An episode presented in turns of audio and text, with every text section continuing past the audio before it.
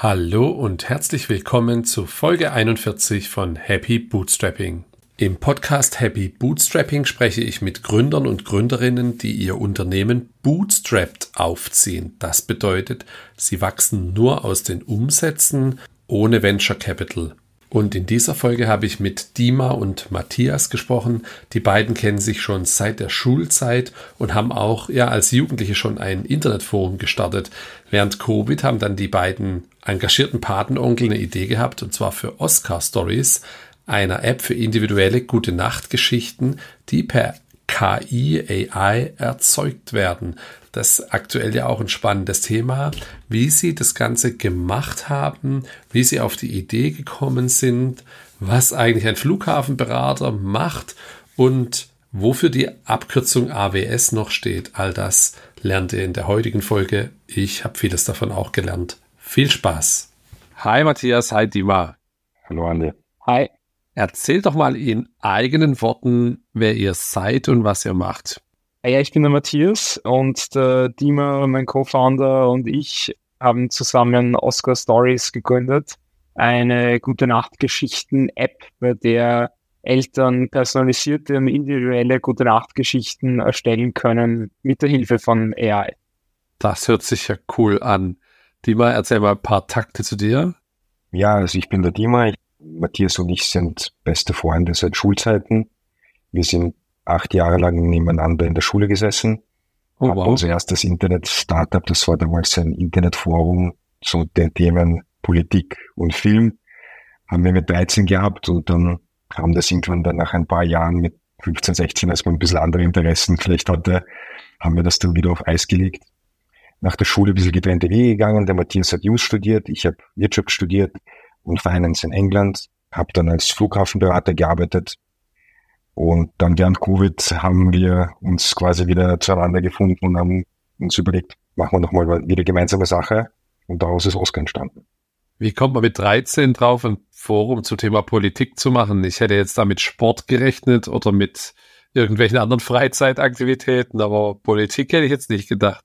Naja, es war auch sehr breit thematisch, muss man sagen. Okay. Also es ist irgendwie ich weiß nicht, warum es Politik war, es hat uns damals extrem interessiert in dem Alter, Politik und Programmieren, zwei Ps. Es war halt eh ein bisschen lächerlich, weil wir halt 13 Jahre alt und haben keine Ahnung von irgendwas gehabt. Aber interessanterweise hatten wir, ich glaube, irgendwie so 50.000, 40, 50.000 Beiträge und haben sogar mit einem anderen Forum fusioniert, wo wir dann am Wochenende das erste Mal SQL gelernt haben. Natürlich in Production, weil wussten nicht, dass man das vielleicht irgendwie lokal testet oder sonst was.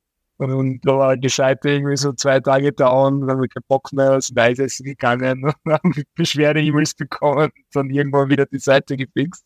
Also das war echt ganz lustig, muss ich sagen. Damals auch relativ wenig Idee von Kommerzialisierung gehabt. Und wir haben das dann irgendwann einfach abgedreht, ohne Ankündigung weil wir nicht mehr hier nicht 15 oder 20 Euro im Monat für uns zahlen wollten. Und das war's. Ja, ja das war die Zeit.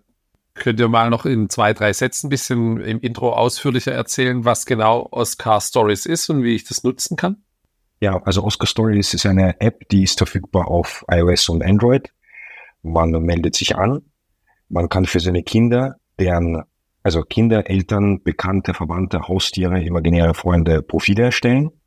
Dann kann man diese Profile auswählen und gemeinsam mit den Kindern denen gewisse Avatare quasi zuteilen. Das sind Typen und Professions, wie wir sie nennen. Das heißt, das Kind kann sich auswählen. Es möchte zum Beispiel ein Detektivdrache sein oder eine Delfinpolizistin. Die werden dann ausgewählt.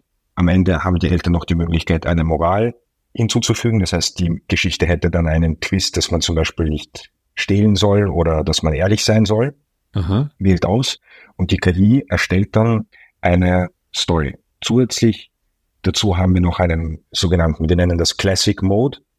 Da kann man Geschichten aus berühmten, gemeinfreien Klassikern wie Peter Pan und Alice im Wunderland die Kinder quasi erleben lassen. Das heißt, die Kinder könnten dann mit Alice eine Weiterführung von Alice im Wunderland miterleben. Wow. Und das Ganze kann das Kind sich dann als gute Nachtgeschichte anhören oder ich lese es ihm vor oder gibt's alles Mögliche? Ja, genau. Also das kann man vorlesen. Und wir haben jetzt seit neuestem, ich glaube seit Mitte Juli, noch eine Text-to-Speech-Funktion. Das heißt, das kann man dann innerhalb von wenigen Sekunden, das dauert, ich weiß nicht, zwischen fünf und zehn Sekunden maximal, aus der Geschichte ein Hörbuch erstellen lassen und sich vorlesen lassen. Ist verfügbar in sechs Sprachen. Sehr cool. Also ich kenne es jetzt noch, als meine Kinder kleiner waren, da waren diese Bücher in, die man so personalisiert, weiß gar nicht mehr genau, wie die jetzt hießen. Die gibt es, glaube ich, heute auch noch, aber da hast du auch so eine Möglichkeit gehabt, sowas auszuwählen. War nicht ganz so flexibel, wie du es jetzt beschreibst, aber war es wahrscheinlich so der Vorgänger. Seid ihr da über sowas auf die Idee gekommen oder wie kam es zur Idee? Ja, die Idee kam eigentlich im Dezember, weil wir draufgekommen sind, Dima und ich sind halt beide sehr engagierte Patenonkel von unseren Patenkindern und im Freundeskreis sind schon sehr viele Eltern im, haben Kinder im Alter von so zwischen drei und zehn, würde ich sagen. Und da haben wir halt das Thema öfters gehört von Eltern, die, also von einem Vater speziell, der gesagt hat, wenn er nach der Arbeit nach Hause kommt und allen drei Kindern, weil der hat nur über ein Jahresabstand drei Kinder auseinander, jedem eine gute Nachtgeschichte erzählen muss und da kreativ zu sein, ist schon ziemlich zart. Und ja, und dann haben wir uns gedacht, da wir uns sowieso im Zuge eines anderen Projektes schon mit Text Generation und AI beschäftigt haben, wäre ja cool, da eine Lösung zu bauen, die irgendwie ein schönes Produkt ist für die Eltern, um die gute Nachtgeschichtenerzählung zu einerseits zu erleichtern und andererseits gemeinsam mit dem Kind eine, eine coole Aktivität zu haben am Abend. Wir wollen da auch nicht die Kreativität nehmen. Also wir haben ja auch Kunden und Kundinnen, die auf Basis unserer gute Nachtgeschichten dann auch ihren eigenen Input einbringen. Und manche verwenden einfach auch das Text-to-Speech-Feature und lassen das Handy liegen, was auch ein Vorteil ist, dass man nicht unbedingt den Screen dem Kind hinhalten muss, was ja manche Eltern auch nicht unbedingt wollen. Ja, ja ich verstehe. Und wie groß ist sowas? Jetzt habt ihr das gegründet. Du hast erzählt kurz im Dezember dann letzten Jahres, also Dezember 22. Seit wann gibt's die App dann in den App Stores, in beiden parallel? Wie viele Downloads habt ihr schon? Wie viele Kunden? Vielleicht auch Umsätze? Also, wie gesagt, die Idee haben wir irgendwann gehabt Ende Dezember, dann haben wir mal zwei Monate fleißig äh, programmiert und sind circa Ende Februar damit live gegangen. Mhm. Am Anfang war das natürlich, sagen wir so, ein bisschen ein komplizierterer MVP ohne Paywall und war auch am Anfang noch kostenlos. Das heißt, wir waren eigentlich froh, dass wir im App Store sind und einmal die Leute das verwenden können, so wie wir das wollen. Und seitdem haben wir, lass mich mal schauen, wie viele Signups haben wir, circa 6000 User haben wir mittlerweile, ja. Und die haben über 9000 oder fast 10.000 Geschichten mittlerweile generiert seitdem. Okay. Und du hast kurz angesprochen, dass das am Anfang kostenlos war. Ist es heute immer noch kostenlos oder wie funktioniert euer Pricing-Modell? Ja, also mittlerweile nicht mehr, sondern es war am Anfang kostenlos, ja, weil wir es getestet haben und dann haben wir Coins verkauft. Das heißt, pro Geschichte, die man erstellt, die kostet einen Coin. Wenn man sich anmeldet, kriegt man zwei Coins kostenlos und kann sich zwei Geschichten kostenlos generieren. Also eine Geschichte und eine Audio-Story oder zwei Geschichten. Und dann gibt es die Möglichkeit, sich fünf Coins zu kaufen, beziehungsweise ein Monatsabo oder Jahresabo abzuschließen. Und Coins kaufen bedeutet dann, ich mache einen In-App-Purchase, wo ja. Apple und Google ihre entsprechenden Anteile bekommen und beim Jahresabo genauso. Genau. Genau. Mhm. Ja, okay. Ja, coole Idee, kann den Use Case auf jeden Fall komplett nachvollziehen hier mit drei Kindern, die jetzt ein bisschen weiter sind, was gute Nachtgeschichten betrifft, aber es ist natürlich kompliziert, sich immer was Neues auszudenken. Von daher kann ich es komplett mitfühlen. Ja, vielleicht gehen wir mal noch einen Schritt zurück dann. Ihr habt jetzt kurz ein bisschen erzählt, ihr kennt euch von der Schule, was ich schon mal auch eine coole Geschichte an sich finde und habt damit angefangen. Wie ging es dann weiter? habt ihr beide dann, was waren eure ersten Berührungen mit dem Thema Programmieren? Habt ihr das studiert, Software Engineering Richtung oder komplett andere Sachen gemacht? Nein, wir haben beide nicht studiert, also sind beide Self-Taught Developer. Wir haben halt in Schulzeit schon recht viel programmiert und Webseiten gebastelt und so die Dinge, die wir irgendwie alle gemacht haben. Ich bin dann, so wie auch der Dima, nach der Matura habe ich Use und Film studiert, habe beides fertig gemacht war auch neun Monate Konzipient und bin dann sieben, ja, fast acht Jahre in der Werbung gewesen und hatte eine Medienproduktion. Also ich habe was komplett anderes gemacht. Wir haben aber beide neben der Schulzeit immer wieder so, oder neben der Uni-Zeit auch kleine Webseiten verkauft für Freunde oder solche Geschichten gemacht. Aber wirklich ernsthaft wieder aufgenommen haben wir das Thema in Corona. Der Thema war nämlich Flughafenberater und ich habe als Medienproduzent auch recht wenig zu tun gehabt. Und da haben wir irgendwie beide wieder angefangen, uns mit Programmieren zu beschäftigen und haben dann nochmal CS50 gemacht. Wir haben noch einen JavaScript-Kurs gemacht. Wir haben React und React Native-Kurs gemacht und uns eigentlich somit Anfang 2020 eineinhalb Jahre lang eigentlich so circa 10 bis 20 Stunden pro Woche uns genommen, um wieder ordentlich programmieren zu können. Ich meine, wir haben schon auf einer guten Basis, glaube ich, aufgebaut. Das Grundverständnis war schon da. Aber so richtig ordentlich gemacht haben wir es erst mit Corona und waren da auch sehr konsequent. Und seit circa einem Jahr sind wir wirklich fulltime mit unseren Projekten beschäftigt und haben auch unsere Job. Okay, habe später eine kleine Liste mit den Themen, was er noch alles so macht. Dann Thema, was macht ein Flughafenberater? Wie kommt man dazu, das zu machen? Ja, ich habe das schon während nach der Schule irgendwann als ein Praktikum gemacht bei der Firma. Habe dann Wirtschaft studiert in Wien, habe währenddessen Teilzeit bei der Firma gearbeitet und Flughafen beratet. Man berät eigentlich Flughäfen weltweit dabei, wie sie sich entwickeln, was sie besser machen können. Das heißt, wenn ein Flughafen jetzt beispielsweise an seine Kapazitäten stößt, muss vielleicht eine neue Landebahn her oder im Terminal muss irgendwas Neues strukturiert werden oder vielleicht ein neues Terminal oder man müsste berechnen, ja, wie wird sich der Flughafen weiterentwickeln mit dem Passagierwachstum, einen Businessplan dafür erstellen, Retailflächen neu verteilen und solche Sachen. Ich habe, wie gesagt, in der Firma Teilzeit während dem Studium, während dem Bachelorstudium gearbeitet, habe dann gemerkt, mich interessiert Finance ziemlich, habe ein Finance Master gemacht und bin dann zu der Firma zurückgekehrt hat auch irre viel Spaß gemacht. Also sehr viel von der Welt gesehen, war wirklich fast auf jedem Kontinent permanent bei irgendwelchen Projekten involviert, bis dann halt Covid kam, ja. ja. Und was war der coolste Flughafen, den du so gesehen hast? Was hat dich am meisten beeindruckt?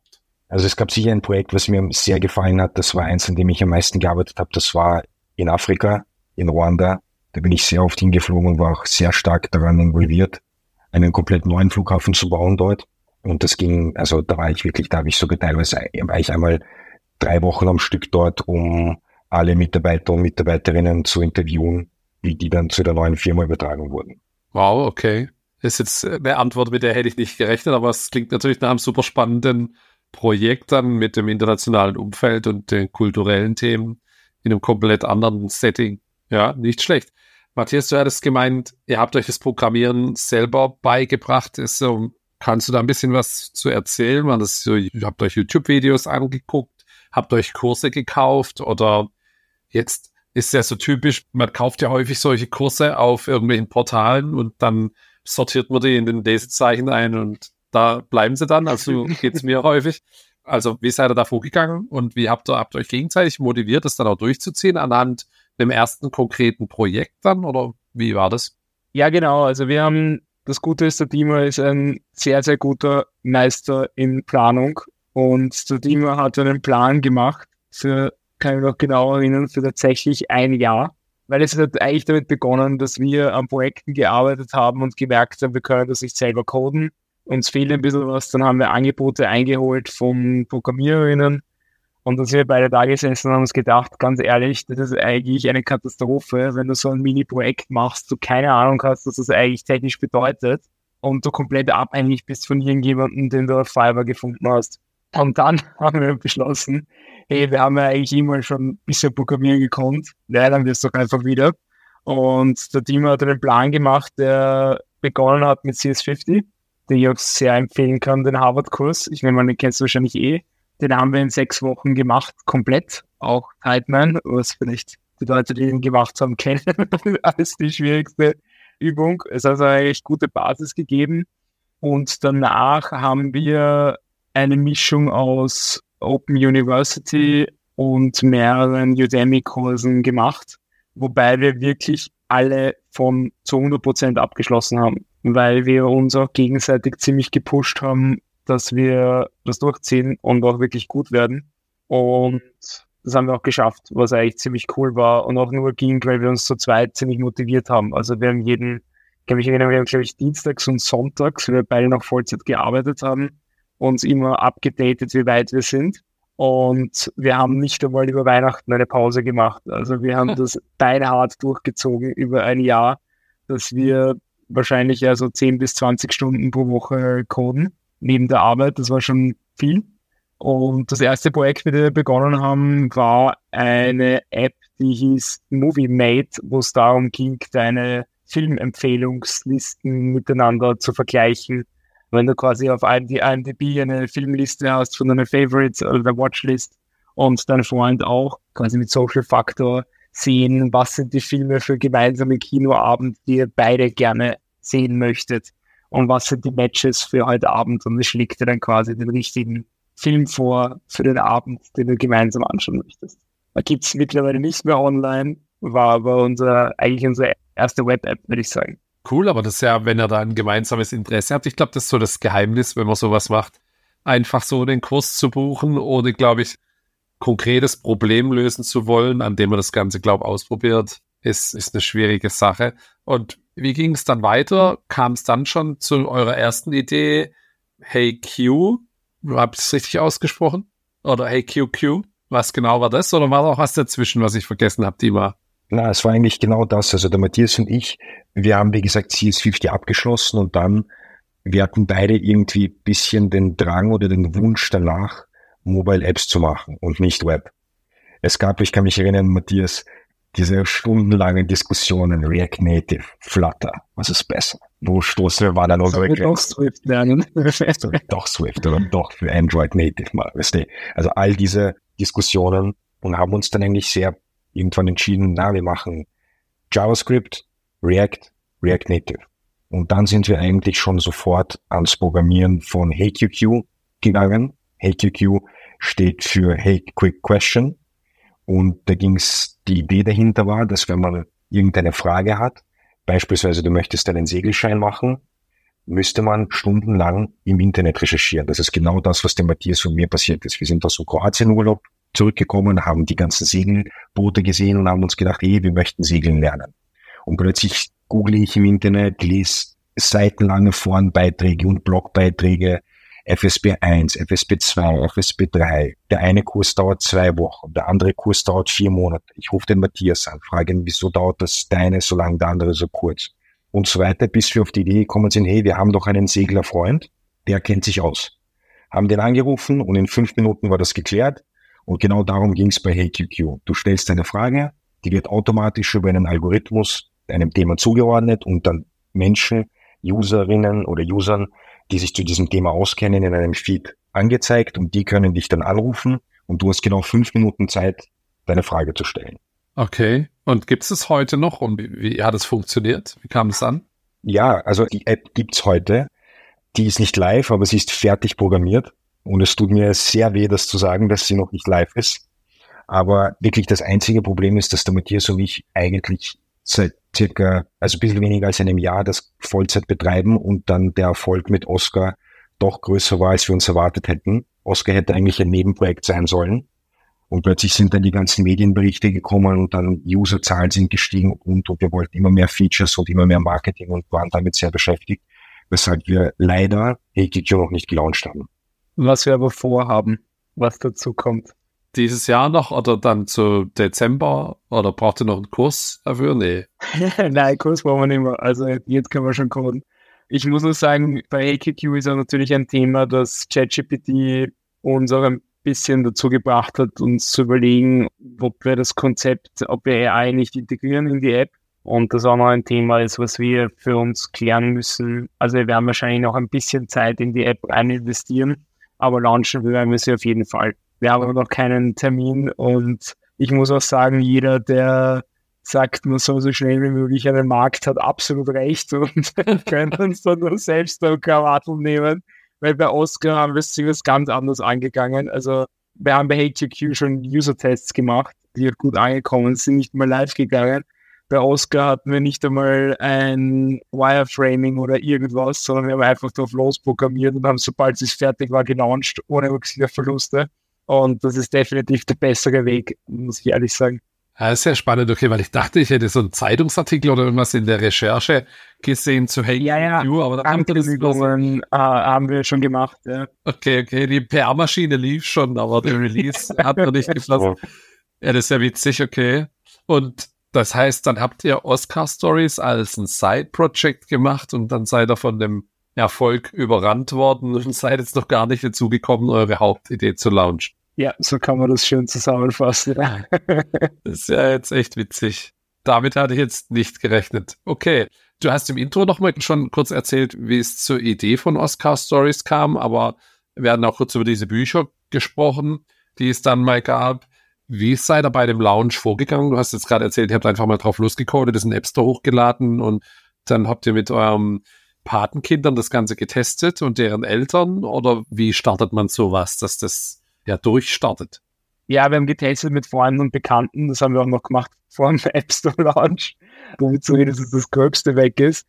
Und ja, ich weiß nicht, wir haben es am Anfang auf jedem Channel gepostet, den wir gefunden haben, von Reddit und Co. angefangen und in jedes AI Directory eingetragen, das wir gesehen haben.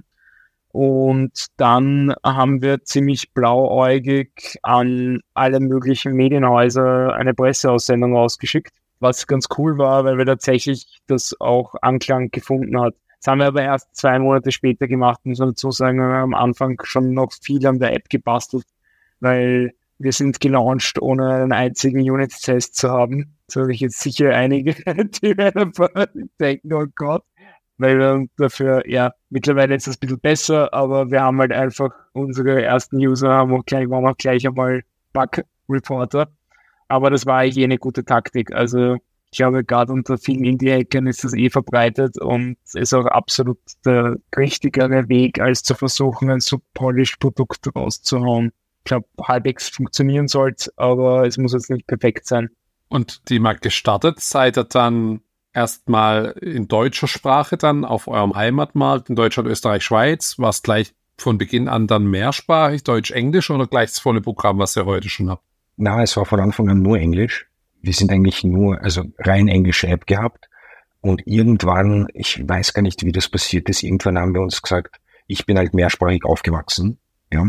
Und irgendwann haben der Matthias und ich äh, uns überlegt, hey du, wir haben noch einmal HQQ in mehrere Sprachen übersetzt und wir hatten bei HQQ immer dieses Thema, wie binden wir dort Sprachen ein, weil bei uns war das immer, wenn jemand zum Beispiel mehrere Sprachen spricht, wie machen wir das im Feed? Und dann haben wir irgendwie gesagt, hey, eigentlich das gleiche, den gleichen Code probiert in anderer Sprache, gute Story dabei rausgekommen auf Deutsch, dann gesagt, hey, machen wir mal gleich Deutsch. Und dann sind noch einmal Französisch, Spanisch, Italienisch, Portugiesisch dazugekommen, weil uns irgendein in Portugal eine Ein-Sterne-Review gegeben hat, gesagt, ja, great app, but not available in Portuguese. Ein Stern.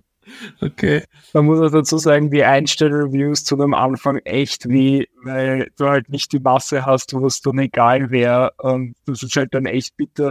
Wir hatten da längste Zeit in Portugal dann ein Drei-Sterne-Rating, was so viel wie der Tod der App ist ungefähr weil es ja vorher ein Fünf-Stern da und dann der Typ mit dem Ein-Stern-Rating. Das war irgendwie ziemlich bitter.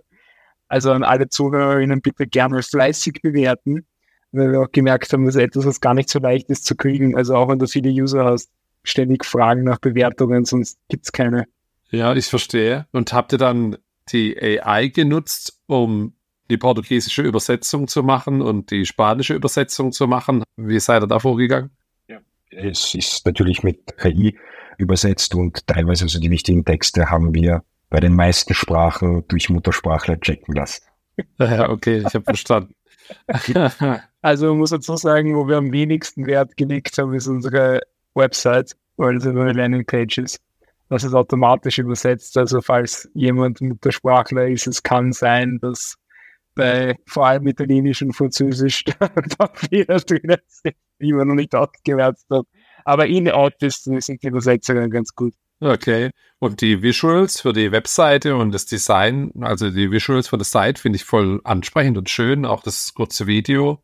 Habt ihr das selber gemacht? Ist das aus Stable Diffusion Mischung mit Video AI oder ist das dann was, was man schon produzieren lässt?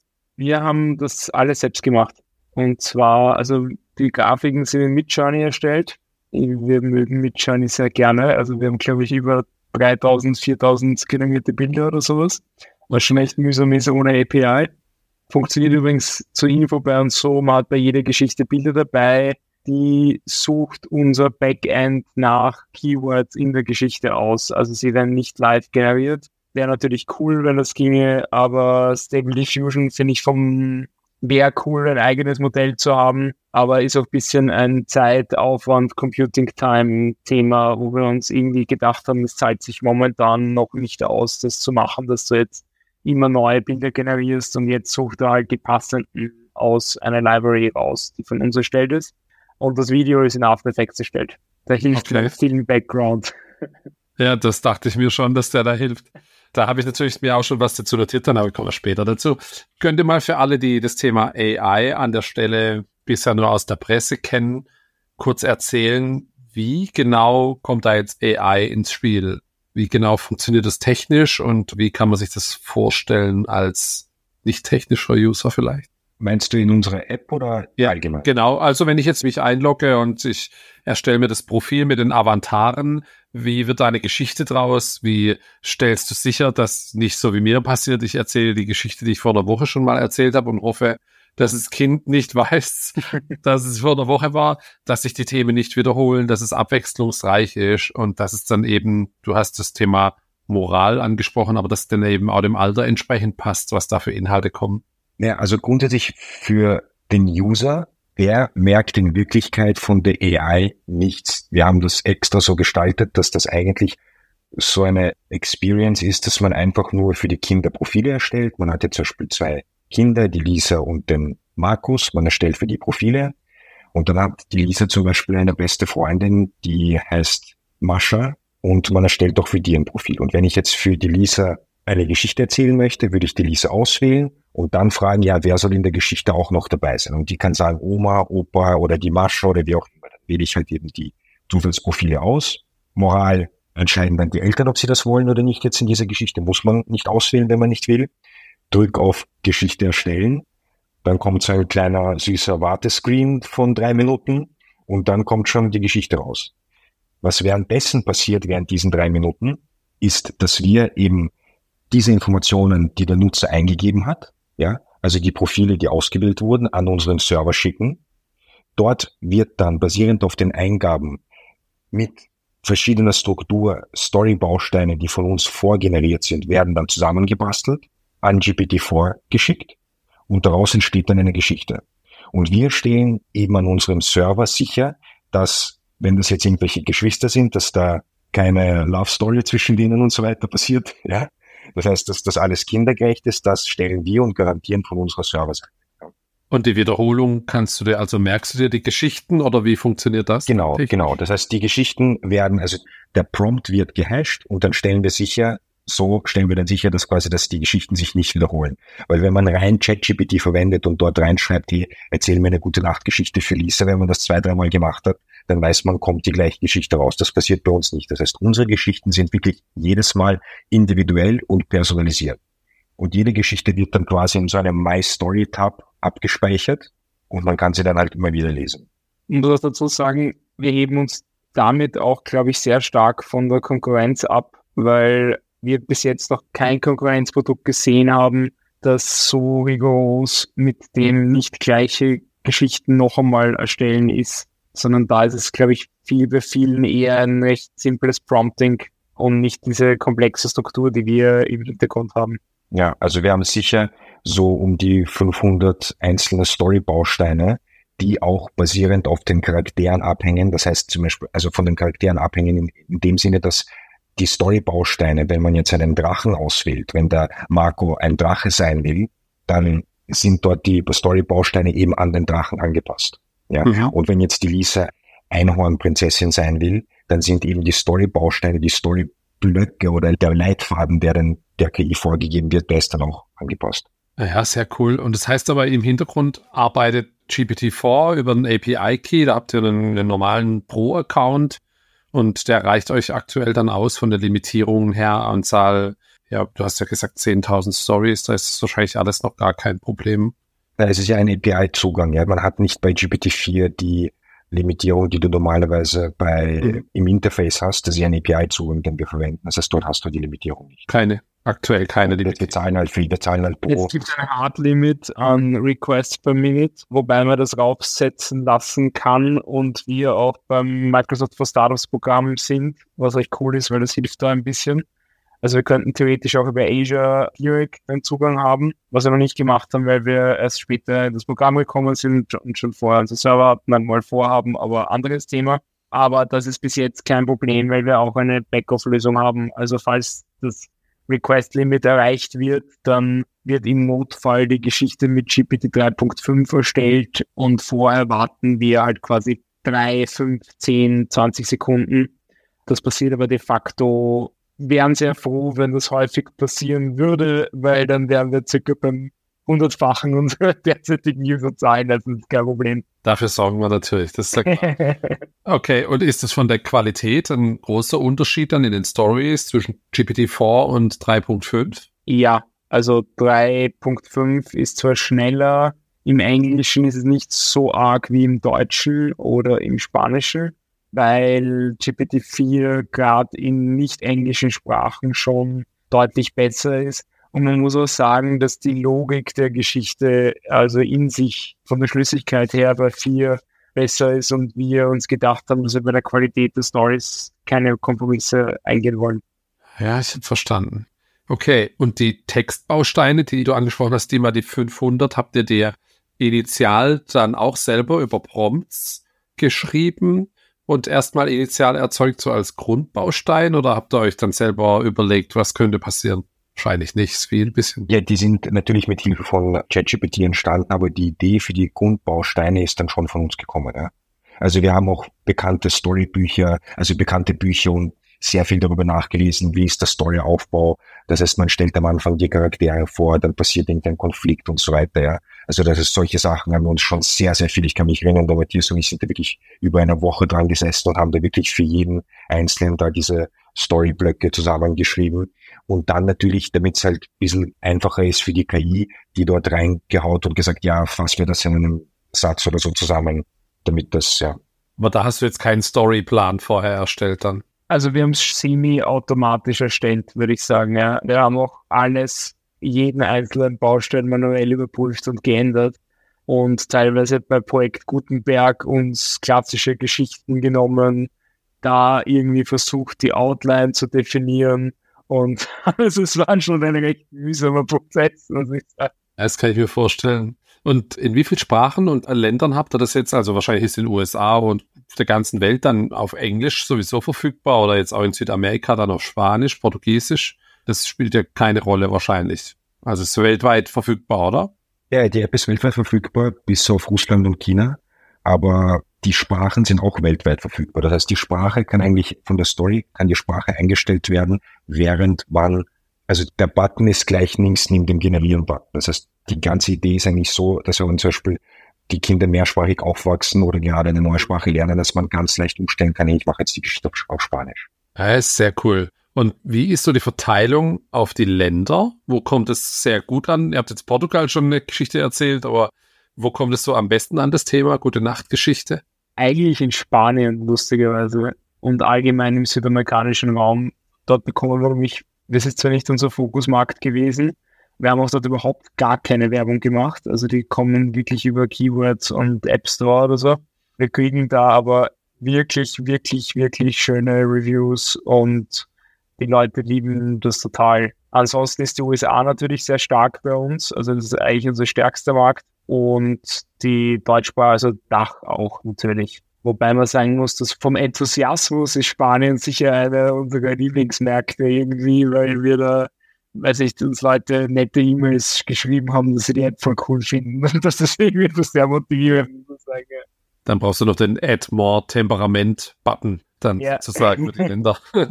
und wie ist die Verteilung zwischen Android und iOS? Könnt ihr dazu was sagen, was da auch für Unterschiede gibt? Ja, interessanterweise ist es, glaube ich, Stand, ich weiß nicht ganz genau, wie Stand heute ist, aber so Pi mal Daumen ist es eh 50-50. Von den Sales her ist iOS ein klein wenig stärker, aber ich glaube, das ist immer so.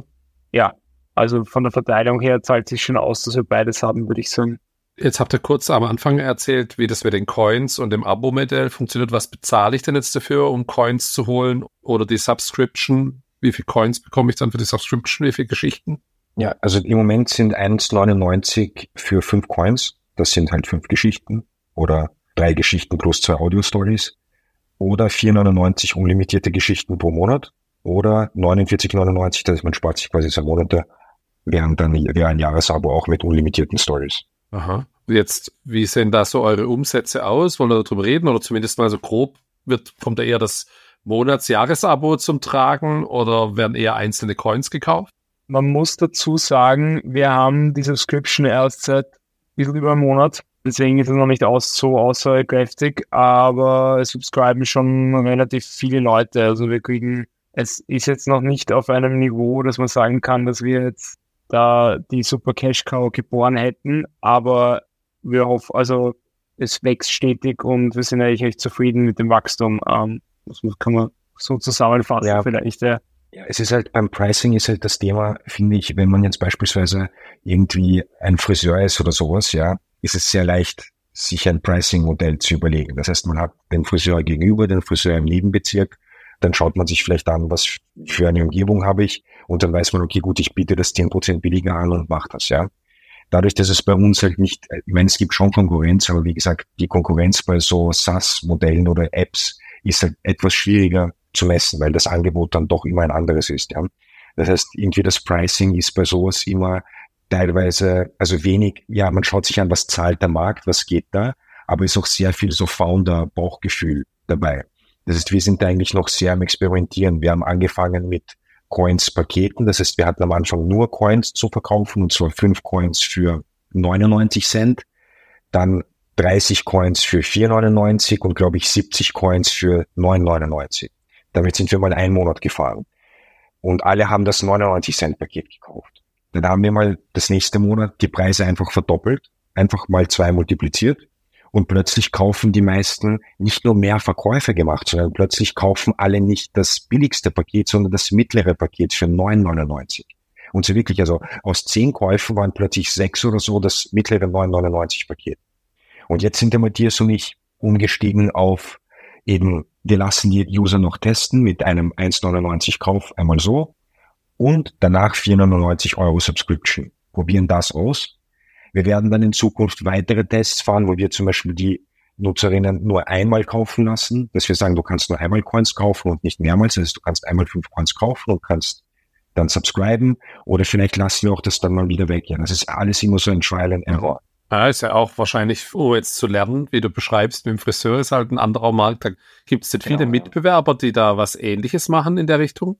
Ja, das Problem ist dadurch, dass wir in Europa und den USA, sagen wir mal, unseren Kernmärkten fast, also nicht ganz, aber fast eine Milliarde Menschen haben, hm. ist, glaube ich, der Markt für alle groß genug. Das heißt, ja, es gibt natürlich andere, aber der, der sich in einem gewissen, man hat überall so diese Cluster, wo man sich eine Marke aufbauen kann. Und das heißt, es ist sehr unwahrscheinlich, dass da, also ich glaube nicht, dass es wahrscheinlich jemanden gibt, der sagt, ah, ich habe jetzt diese vier Apps getestet und habe mich jetzt für die entschieden, sondern eher man findet das irgendwie über den App Store und ja. Aha. Verstehe. Wie vermarktet man, das ist jetzt ein bisschen die Länder angesprochen, wie vermarktet man so eine App? Wie kommt man an die Eltern ran? Wir haben eigentlich die Eltern einerseits durch SEO versucht zu erreichen andererseits über PR-Kanäle und dass wir Presseaussendungen gemacht haben und App Store Optimization. Wir starten jetzt gerade mit Hate-Themen, weil wir natürlich am Anfang hauptsächlich das Produkt optimieren wollten und jetzt ein bisschen schauen wollten, dass wir auch in Paid-Kanäle User akquirieren, wobei das natürlich ein Thema ist, weil wir gerade so Testballons fahren, um zu schauen, dass sich halt die Acquisition Cost, also die Customer Acquisition Cost in einem Rahmen hält, der sich für unsere auszahlt, was bei einem Produkt wie unserem machbar ist, aber natürlich nicht immer einfach, muss man ehrlich sagen, weil wir jetzt nicht die 100 Euro Subscription verkaufen, sondern die 5,99 Subscription und wir natürlich schauen müssen, welche Channels sich auszahlen. Also wir haben ja bis jetzt lauter Kanäle verwendet, die uns nichts gekostet haben, äh, was echt cool ist. Und ein riesen Growth Driver ist unser Sharing Feature. Also man kann die App mehr oder weniger gratis konstant nutzen, wenn man sehr viele Leute einlädt zur App. Und interessanterweise, ich habe nämlich gerade vorher, wollte ich kurz schauen wegen Statistiken, sharen sehr, also man kann bis zu fünfmal die App sharen und man kriegt nur fürs Sharen, also wenn man zum Beispiel postet auf Facebook oder auf LinkedIn oder auf WhatsApp, kann man bis zu fünf Coins bekommen. Und jedes Mal, wenn sich einer der Leute über den Link, den man geshared hat, anmeldet, kriegt man wieder einen Coin. Und so kann man theoretisch die App sehr, sehr lange nutzen. Und das verwenden wirklich viele Leute, was echt cool ist für uns, weil wir natürlich gerne User haben, die die App so gern mögen, dass sie sie weiterempfehlen.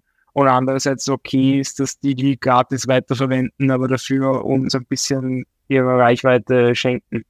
Und das ist auch recht schön zu sehen, weil das eigentlich unser effektivster Marketingkanal ist, unsere eigenen User. Ich hatte das hier mir aufgeschrieben, bevor du es gesagt hast, ob ich frage, ob ihr sowas schon habt. Weil gerade wenn man zufrieden ist, ist ja, glaube ich, nichts mehr wert, wie wenn Eltern Eltern Produkte empfehlen. Ne? Das ist ja egal, ob es der 1000 Euro Kinderwagen ist, der Familienurlaub sonst wo, irgendwelche Dinger, mit denen die Kinder einfach besser einschlafen. Da kann man, glaube ich, das meiste Geld mitmachen, weil das ist ja wirklich Gold wert. Von daher ist das Weiterempfehlungsding natürlich super cool. Also ja. Gibt es denn Unterschiede in der Vermarktung auf eurer Seite iOS und Android, App Store Optimization, Bezahlen für Werbung? Gibt es da irgendwelche gravierenden Unterschiede und funktioniert das alles ähnlich gut? Funktioniert sich ähnlich gut. Man muss sagen, bei uns, was wir vorher nicht wussten, es ist nicht ganz einfach, eine Kinder-App zu vermarkten, im App Store oder auf Google Play, weil sehr viel strengere Richtlinien gelten, was wir an sich eh super finden. Aber du kannst zum Beispiel nicht, nämlich gar nicht bei Google Ads tracken, wenn du auf die App schaltest, die Werbung, wer gekauft und wer runtergeladen hat. Sie haben mit Mai 2023, glaube ich, war das, die Möglichkeit dazu abgedreht. Also wenn du in der Kids-Category bist, was wir sind, kannst du gar nicht tracken. Also du kannst nur Klicks tracken, aber du kannst nicht sehen, wie viele Leute haben runtergeladenen Wert von denen gekauft. Macht die Sache natürlich nicht einfacher, ist aber auch verständlich und finde ich auch an sich nicht schlecht. Ja. Mhm, ich habe verstanden. Nur erinnern wir, der Matthias und ich, irgendwie haben die App rausgebracht und da gab es, erinnerst du dich, Matthias, da gab es das Sharing-Feature und das Pay-Feature und so und wir haben plötzlich irgendwie, die ist schon im App Store, die App und es läuft alles super und plötzlich aus dem Nichts, wir hatten irgendeinen Bug haben ihn schnell gefixt, laden den in App Store hoch und plötzlich kommt sie ja rejected, weil ihr habt keine Parental Controls fürs Kaufen und für das. Wir so, was für Parental Controls? Das jetzt schnell noch irgendwie, die auch noch runtergecodet, dazu getan, nochmal eingereicht, ja, weil wir diesen einen kritischen Bug quasi fixen mussten. Aber die haben das auch beim ersten Mal, irgendwie hat das der Überprüfer, der Reviewer hat das irgendwie übersehen und der dritte oder so beim dritten Update hat jetzt plötzlich gemerkt, ah, die haben keine Parental Controls drin. Das heißt, die Richtlinien sind generell für Kinder-Apps schwieriger, dauert das Review auch länger? Ich weiß nicht, ob das Review länger dauert. Review ist sehr unterschiedlich. Der Matthias und ich sind da sehr abergläubig, was das angeht. Review nicht am Abend einreichen und es dauert das drei Tage immer in der Früh einreichen etc. etc. Das sind aber alle, glaube ich, die Apps im App Store haben aber die sind strenger bei Kinder-Apps. Ja, das auf jeden Fall. Und bei der Werbung dann auch logischerweise. Genau, also das sind auch tatsächlich die Richtlinien strenger, also, weil so bei, bei beiden, du kannst viel weniger tracken, du darfst gar keine Advertising-IDs in der App haben, also diese IDFA-Tags, die killen dir die App sofort. Also bei Apple steht auch sie ohne Vorwarnung, hauen sie die App aus dem App Store raus, wenn du das machst. Also die sind da schon recht konsequent. Fun Fact noch zum App Store einreichen. Die jedes Mal, wenn ich einreiche, dauert das Review circa drei Tage, aber der Team einreicht zwei Stunden, also irgendwie möglich meine ja. nicht. ja, das ist, das ist bei uns immer ein Thema, das Einreichen. okay. Und ich habe gesehen, ihr habt auch einen sehr erfolgreichen Launch of Product Hunt gemacht. Wart übers Wochenende, glaube ich, auf Platz 1. Ich verlinke es auf jeden Fall. Wie habt ihr das so hinbekommen? Habt ihr das vorher recherchiert? Was muss man beachten? Wann muss man einreichen? Wann stelle ich es rein? War Glück dabei? Wie ist es gelaufen? Ja, der Matthias und ich haben immer gewusst, ja, wir sind in so auf Twitter in so einer sogenannten Build in Public slash Indie Hacker Community und da launchen halt immer wieder Leute.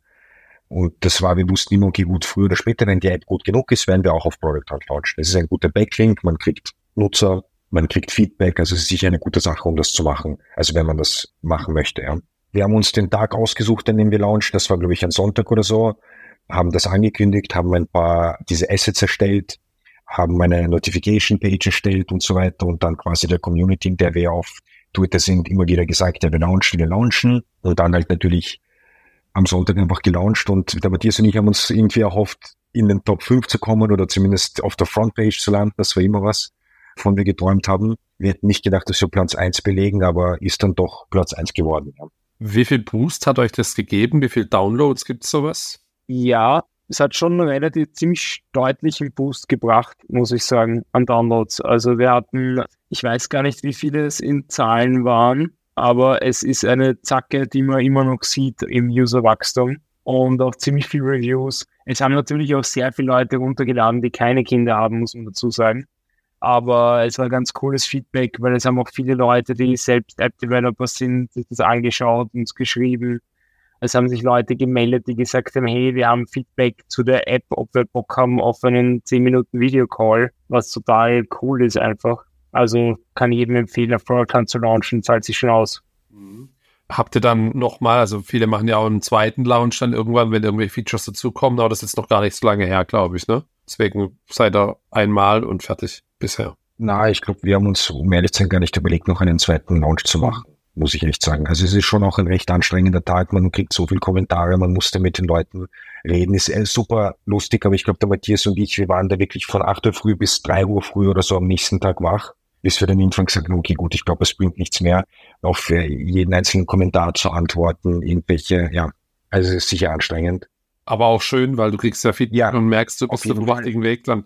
Wie viel Zeit war zwischen dem Launch der App im App Store und dem Launch of Product Hunt? Ja, das war circa wie lange war das? Ein Monat oder sowas? Ah, ist nicht so viel. Nein, ich glaube eineinhalb sogar, oder? Wir haben Februar, Ende Februar, April war Product Hunt, glaube ich. Ja, genau, eineinhalb, ja. ja. 10. April war Product Hunt oder so. Genau, eineinhalb Monate waren dazwischen, ja. Stimmt, wir waren am Ostersonntag, sind wir gelauncht. naja, das ist auch noch clever, okay. Alle, die jetzt zuhören, warten dann bis zum nächsten Feiertag, der sonntags ist, ne? Okay. Beschreibt mal noch ein bisschen euer aktuelles Firmen-Setup. Es gibt die HeyQQ GmbH. Ihr sagt jetzt, ihr macht es beide Vollzeit. Die HeyQQ betreibt auch Oscar Stories, nicht nur HeyQQ, From Launch, logischerweise. Habt ihr euch was angespart in euren vorherigen Jobs, um dann jetzt ja das zu bootstrappen oder könnt ihr schon von dem leben, was da reinkommt so? Um, ja, also sehr lange Frage, sehr viele Fragen. Mhm. Also die HKQ GmbH, ja, das ist unsere einzige GmbH, die wir haben. Die betreibt alles, die ist aufgeteilt 50-50 zwischen mir und dem Matthias. Wir haben uns beide aus den Jobs, aus den vorigen Karrieren quasi was angespart, um uns eine persönliche Runway zu gewährleisten. Das war von mir und von Matthias immer, also ich meine, er war davor schon selbstständig und bei mir war das immer so ein Traum, ja, was auf die Seite legen, um dann die Selbstständigkeit ermöglichen zu können. Wir wurden aber auch vom AWS, das ist der Austria Wirtschaftsservice, für HQQ gefördert. Das heißt, wir haben dort einen staatlichen, nicht rückzahlbaren Zuschuss für das Projekt erhalten, das uns natürlich geholfen hat, sowohl die Firma zu gründen, als auch viele andere Dinge für HQQ zu machen, ja, also so wie Büromiete und so weiter und so fort. Kannst du sagen, wie hoch sowas ist dann? Das kenne ich gar nicht, das Programm. Ja, das Programm ist der Zuschuss, also man kriegt 50.000 Cash das war damals 50.000. Mittlerweile gibt's welche mit 100.000 oder es gibt Förderungen mit 300.000. Also die haben alle also unterschiedliche Höhen und je nachdem, was für eine Art von Projekt es ist. Und gibt's Bedingungen, die daran geknüpft sind? Ja, selbstverständlich. Also es ist eine relativ genaue, also je größer die Förderung, desto mehr muss man denen erklären. Man schickt einen Pitch-Deck ein, einen Businessplan, Businessplan im Sinne einen ausgeschriebenen Businessplan, einen Finanzplan, eine integrale Planung. Man zeigt denen, was man vorhat, wofür man das Geld ausgeben wird. Und dann wird das Ganze in Branchen ausbezahlt, meistens in drei bis vier im Nachhinein. Das heißt, man erledigt einmal die Aufgaben, man zeigt ihnen dann die Stunden, man zeigt ihnen die Ausgaben und dann wird das Geld überwiesen. Man muss auch cool. jeden Euro nachweisen, also womit ja, ja. der ausgegeben wurde. Das ist sehr, sehr streng, aber sehr cool ist, wenn man tatsächlich Budget hat, um zu arbeiten, sich auch selbst einen, also man darf auch einen kleinen Teil für die eigene Leistung sich ausbezahlen. was echt cool ist und das irgendwie für uns auch der Startschuss war, dass wir gesagt haben, okay, wir machen das jetzt Vollzeit, weil das halt ein bisschen die Kosten und das Risiko gesenkt hat natürlich. Ah ja, verstehe. Und du hast ein bisschen das Thema Personal Run Rate angesprochen. Jetzt brauchst du keine Zahlen nennen, aber könnt ihr ungefähr vielleicht sagen, wie viel Run Rate habt ihr euch auf die Seite gespart? Also wie viel Zeit habt ihr euch gegeben? Drei Monate, sechs Monate, länger sogar? Ja, länger. Also ich weiß nicht. Also es ist über ein Jahr. Ich auch, ja. Also ich würde sagen 15, 18 Monate sowas in der Region, bevor man sich, wo man noch nach einem Jahr darüber nachdenkt, nach 18 Monaten langsam sich überlegen sollte, was man tut, ohne Panik zu schieben. Also so würde ich das definieren. Ja. Okay.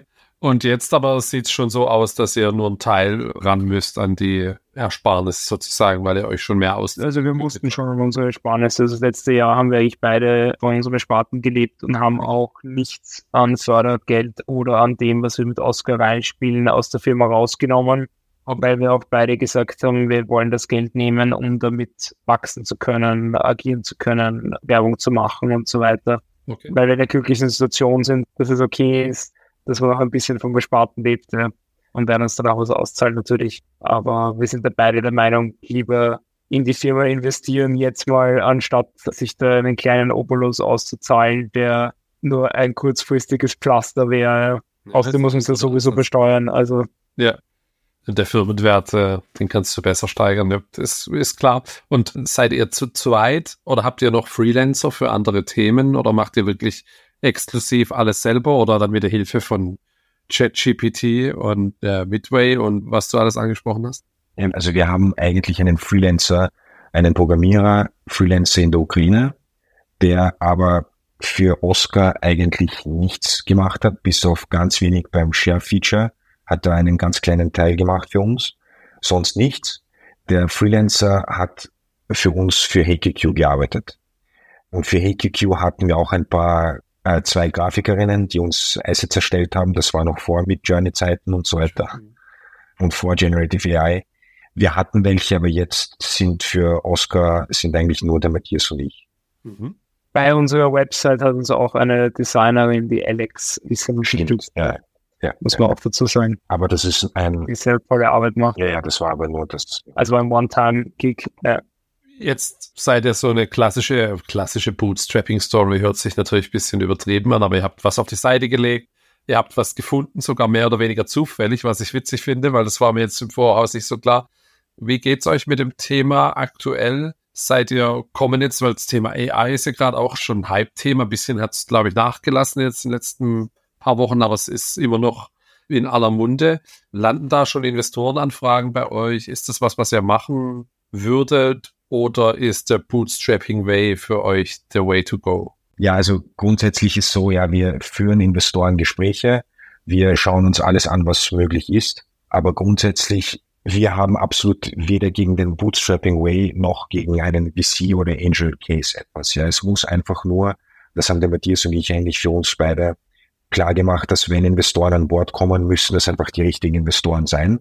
Und wir werden andauernd von Investoren kontaktiert. Wir haben auch schon Termsheets abgelehnt, weil wir einfach ein ungutes Bauchgefühl hatten. Und da bin ich auch eigentlich in dem Fall sehr froh, dass der Matthias und ich in der Situation sind, dass wir das eigentlich nicht brauchen und das eigentlich wirklich bootstrappen könnten. Ja, mhm. das heißt, wenn jetzt ein Investor an Bord kommen würde, der sagt, ich gebe euch Geld und wir mögen ihn und er gibt uns vielleicht auch noch im besten Fall ein Netzwerk oder ein gewisses Wissen, an das wir sonst nicht rankommen würden, ist es natürlich ein Plus, aber es ist nicht das, wie soll ich sagen, ja. Ja, es ist natürlich eine Frage von Zeitpunkt und wie schnell wir wie stark skalieren wollen. Auch persönlich natürlich, wobei der Team das eh sehr schön gesagt hat. Also ich glaube, wir sind da auch für alle Varianten und Möglichkeiten offen es ist bei uns auch eine Frage von Zeitpunkt und wer und wie viel zu welcher Bewertung würde Sinn machen. Brauchen wir es jetzt, brauchen wir später? Das sind gerade alles so Fragen, mit denen wir uns rumschlagen. Ja. Also in einem halben Jahr werden wir mehr wissen wahrscheinlich. Ja, also so lange wird es nicht dauern, bis der Podcast kommt. Von daher bin ich schon gespannt auf jeden Fall. Also jetzt habt ihr ursprünglich was anderes im Sinn gehabt, für das ihr jetzt gerade gar keine Zeit mehr habt. Dann habt ihr irgendwie mal einen Moment gehabt, wo ihr gesagt oder wo ihr gezweifelt habt ob ihr auf dem richtigen Weg seid, wie jetzt mit Hey QQ oder dann auch später mit Oscar. Gab es so einen Moment, wo ihr sagt, hey, ich bin kurz davor, das hinzuwerfen oder hat es immer irgendwie für euch funktioniert? Gezweifelt, sagen wir so, ich denke, jeder, der irgendwas bootstrappt und jeder, der sagt, ich möchte selbstständig werden und versucht ein Projekt aufzubauen, zweifelt hin und wieder. Ich habe halt das Glück, dass ich das mit meinem besten Freund mache und dass ich in so einem Fall panisch einfach jemanden anrufen kann, der mich dann wieder beruhigt. Also muss man auch ganz ehrlich sagen, ja. Natürlich zweifelt man hin und wieder mal nach etwas. Es ist halt in dem Geschäft unter Anführungszeichen sind die Highs extrem hoch und die Tiefs sind extrem tief. Ja, also Churn tut extrem weh. Und dafür ist aber, ich weiß nicht, ein 40, 50, 60 Prozent Wachstum in einer Woche, du bist auf Wolke 7. Plötzlich sagt dir ein Investor, der sehr, sehr interessiert ist und du bist wow, extrem glücklich und dann am nächsten Tag oder vielleicht noch am gleichen Tag kriegst du eine Förderabsage, mit der du theoretisch gerechnet hast und dann bist du völlig am Boden zerstört, ja. Mhm. Also das heißt, ich bin wirklich froh, dass ich kein Solo-Founder bin. Mhm. Ist es so, dass ihr euch da auch gegenseitig ja aushaltet oder dass das eben, wenn es beim einmal schlecht läuft, sieht der andere hoch und umgekehrt und ist das so ein Erfolgsgeheimnis, dass man zu zweit sein sollte oder mehr? Aushalten ist definitiv das falsche Wort. Es ist eher ein wirklich ein Miteinander unterstützen in dem Fall. Ja. Mhm. Das heißt, wenn ich Panik habe oder so, sagt der Matthias, Bro, das passt schon, wir sind schau, was wir gemacht haben, schau, was da funktioniert hat, das geht sich schon aus. Und bei ihm das Gleiche. Also ich muss auch dazu sagen, der Dima war jetzt zwei Wochen auf Urlaub und ich war so froh, wie er wieder da war, weil es war irgendwie so alleine zu arbeiten und ich wollte ihn immer anrufen und habe mir gedacht, ich lasse ihn jetzt einmal in Ruhe rufen wenn es wirklich wichtig ist, weil einfach dieser Austausch und das gemeinsame etwas basteln, also für uns zumindestens extrem viel Spaß und Freude macht und auch ein großer Teil ist, warum wir das überhaupt tun weil, wie der Timo auch so schön gesagt hat, es gibt Schöneres, als mit einem besten Freund zusammen eine Firma aufzubauen und auch irgendwie gemeinsam die Erfolge und natürlich auch die Niederlagen zu feiern. Also finde das auch ganz wichtig. Und ja, es geht, es ist eine totale Achterbahnfahrt der Gefühle, finde ich. Also ich weiß nicht, wir haben am Anfang äh, so Push-Notifications für Payments gehabt. Das ist zwar irgendwie am Anfang cool, aber dann hast du irgendwie eine Frequenz, an die du dich gewöhnt hast. Dann kommt die nicht und du sitzt am Handy und wartest auf diese Push-Notification. Und dann schreibe ich dem Team, sag mal, wir haben in der letzten Stunde keine Verkäufe gemacht, was ist los? Funktioniert der Server? Ist irgendwas falsch? Ich checke mir den Payment Screen. Ist irgendein Problem da? Tatsächlich hatten wir sogar einmal einen Bug, der das geführt hat, dass man einen Tag nicht kaufen konnte. Andere Geschichte, aber ja. Ist jedem schon passiert, äh, denke ich mal. Egal, ob groß ja. oder klein, dass es da Probleme gab, die man nicht mitbekommen hat. Grundsätzlich noch, wie teilt ihr euch jetzt die Themen dann auf? Gibt es so Schwerpunkte? Jetzt habt ihr beide Coding gelernt, aber macht der eine iOS, der andere Android, macht der eine Marketing und Zahlen, der andere mehr Tech oder macht er aktuell beide alles dann, vor allem wenn jemand im Urlaub ist? Ja, dadurch, dass das ja auf React Native ist, ist es ja iOS und Android in einem. Der Matthias ist sicher der Marketing-Spezialist von uns beiden. Ich konzentriere mich auf Finance Themen, also abseits vom Programmieren her, das, wie gesagt, machen wir gemeinsam. Aber selbst bei Finance-Geschichten, wenn wir zum Beispiel eine Förderung einreichen und ich einen Businessplan irgendwie so verfasst habe, dann rufe ich trotzdem den Matthias an und wir besprechen das und ich sage meine Annahmen, die ich getroffen habe, so, hey, wie gefällt dir das, bla bla. Und wenn wir uns jetzt auch wieder für eine Förderung bewerben, hat der Matthias, während ich im Urlaub war, einen Businessplan geschrieben, den ich gerade dabei bin, mir anzuschauen, ja. Okay. Also ergänzt sich also gut, auf jeden ja, Fall. Also ich glaub, so. Ja, auf jeden Fall. Also wir können machen irgendwie beide alles mit halt beim Team ein bisschen einem Finance-Fokus, weil er auch extrem gut ist, was Zahlen, Statistiken, Daten, Analysen und alles Mögliche betrifft. Ich mache halt ein bisschen mehr Marketing, weil ich auch also weil ich so, es, so Google Ads schalten und solche Geschichten. Aber prinzipiell machen wir eigentlich beide alles. Also der Team könnte das theoretisch auch machen. Mhm. Ist aber auch echt cool, dass wir irgendwie so gemeinsam uns gut aufteilen können und wir uns auch so lange kennen, dass wir auch die Stärken und Schwächen des jeweils anderen gut kennen. Und ich glaube, das hilft schon. Ja, der Matthias hat auf jeden Fall ein besseres, muss ich sagen, ein besseres Designgefühl als ich. Ich habe zum Beispiel so, wenn ich den Payment Screen, als ich den Payment Screen programmiert und designt habe, schreibe ich ihm so, Bro, ich weiß nicht, das schaut irgendwie nicht so gut aus. Und er so, ja, ja, mach, probier mal das vielleicht aus, probier das aus, dann probier ich das, ja, mega top, passt, ja. Also. Okay. Ich bin dafür der größte Pusher vor dem Herrn. Und der Dima ist ein wirklich sehr detaillierter Perfektionist und das ergänzt sich auch sehr gut. Ja, das kann ich mir gut vorstellen. Also arbeitet ihr jetzt mehr wie früher? Habt ihr irgendwelche Vorzüge von dem, dass ihr das eben zusammen macht? Sitzt ihr zusammen in einem Büro? Arbeitet ihr remote an einem Thema? Wie organisiert ihr euch da? Also wir hatten ein Büro, Fun Story, unser Vermieter ist Konkurs gegangen. Kein Spaß, also wir waren im Coworking Space. Der war ziemlich cool und derzeit war auch zwischen woanders und derzeit haben wir über den Sommer beschlossen, dass wir remote von zu Hause oder wir treffen uns gemeinsam arbeiten, weil wir uns auch gedacht haben, mit Urlaub und Co. zahlt es nicht aus, wieder ein Office zu nehmen. Wir werden aber uns wieder eins nehmen, weil es irgendwie, ich persönlich schon merke, dass die Distanz von Arbeitsort und zu Hause arbeiten und einem Büro zu haben, psychisch auch ganz gut ist. Und zu deiner zweiten Frage, ich würde sagen, wir arbeiten definitiv mehr als noch in unseren alten Jobs, macht aber auch mehr Spaß. Wir haben am Anfang auch am Wochenende gearbeitet, sehr viel. Das versuchen wir jetzt zu minimieren, weil das extrem an die Substanz geht. Also wenn man dann doch irgendwie sieben Tage die Woche arbeitet, ist nicht so gut. Und meine Freundin sagt schon jedes Mal, ja, deine Zweitfrau ruft schon wieder an am Abend. Und dann schreibt man sich dann doch noch um halb elf irgendwie, ich hatte eine Idee. Oder man, ab und zu hat man irgendwie Bock am Abend noch was zu coden. Das passt eh. Aber wir versuchen das irgendwie die Balance zu halten. Wenn man das lang macht, kann man nicht jede Woche 80 Stunden arbeiten. Da brennt man dann ziemlich schnell aus. Ja. Kaputt, ja. Ja, von daher ist ja gut, dass ihr Urlaub macht, finde ich auch äh, coole Sache. Und ich glaube, ich ist wichtig, kommt man auf neue Ideen und kann sich mal wieder aufladen. Ja, Mensch, zum Schluss, wo geht denn die Reise hin für Oscar Stories und euch? Könnt ihr, also jetzt kommst du, Matthias, aus dem Thema Filmecke.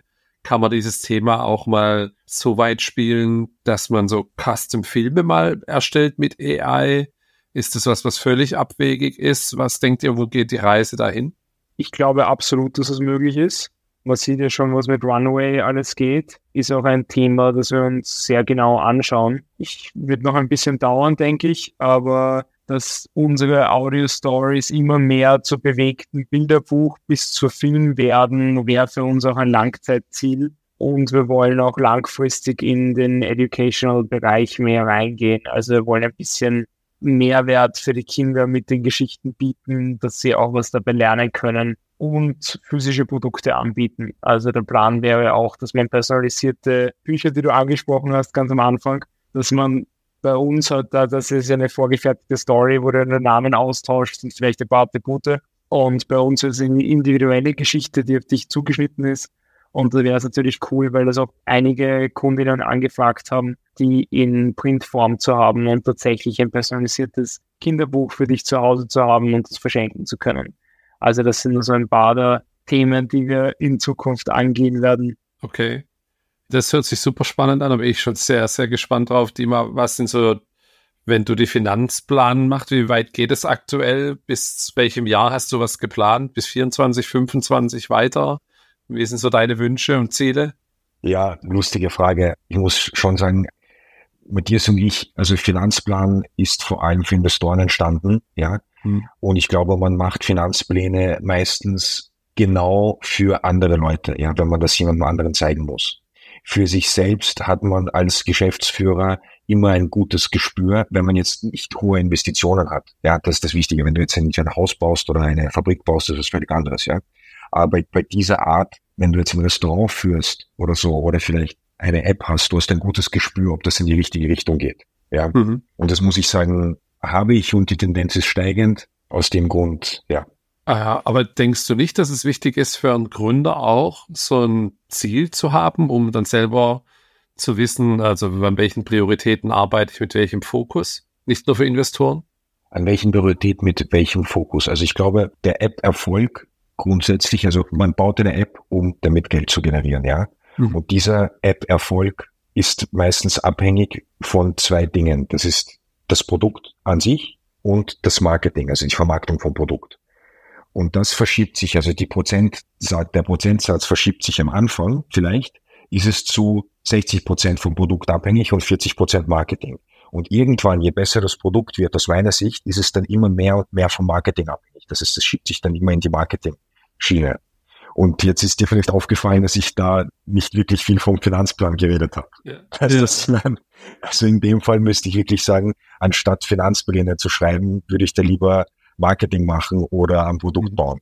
Und man muss sagen, bei uns ist der Finanzplan, wenn ich da kurz in das Thema reinhake, relativ einfach, so wie bei den meisten Apps, weil es geht darum, ist unser Customer Acquisition Cost unterm Lifetime Value oder nicht mhm. bei einem Marketingplan. Und das ist eigentlich die einzig relevante Frage für dich, weil alles andere ist egal. Also wenn ich weiß, ich habe gerade irgendwie eine Kampagne gefunden oder eine Variante oder eine Möglichkeit oder einen Zugang zu meiner Zielgruppe, wo ich weiß, wenn ich x Euro reingib, bekomme ich die x mal 1,1, 2, bestenfalls 2, 3, was auch immer, ein Multiple zurück, dann habe ich einen super Business Case. Natürlich wirst du am Anfang mehr ausgeben, als du einnimmst im Marketing, das ist eh klar aber man muss halt diese Kostengleichung schaffen. Und das ist halt das, was für uns zumindest in der Planung das Wichtige ist. Und je öfter ich die schaffe und je besser ich sie hinkriege, umso besser läuft das Geschäft. Ja. ja, und vor allem dadurch, dass wir eben keine fixen Mitarbeiter haben und eigentlich keine fixen Ausgaben, also wir decken alle unsere Ausgaben und Kosten, also Serverkosten etc. etc. Cloud und so weiter, decken wir locker ab. Das heißt, dadurch, dass wir jetzt keine Mitarbeiter haben, haben wir jetzt nicht sowas, wo wir sagen, okay, Matthias, ich, wir müssen jetzt dieses Monat unbedingt, ich weiß nicht, 2000 Euro reinholen, sonst können wir den Philipp oder so nicht zahlen. Ja, das ist bei uns ja. nicht der Fall. Sehr coole Geschichte. Also ich, ich drücke euch die Daumen, dass es alles in die richtige Richtung geht, mit dem Marketingplan ein Erfolg wird. Ich finde es auf jeden Fall ein cooles Produkt, werde es jetzt auch ausprobieren. Und ja, drücke euch die Daumen, dass es alles so läuft, wie ihr euch das vorstellt. Danke dir. Sehr danke, cool. Danke. Danke euch fürs Teilen der Geschichten und einen schönen Abend euch beiden. Dankeschön. Danke. Dir auch. Ciao. Ciao. Ja, und das war auch schon wieder Folge 41 von Happy Bootstrapping.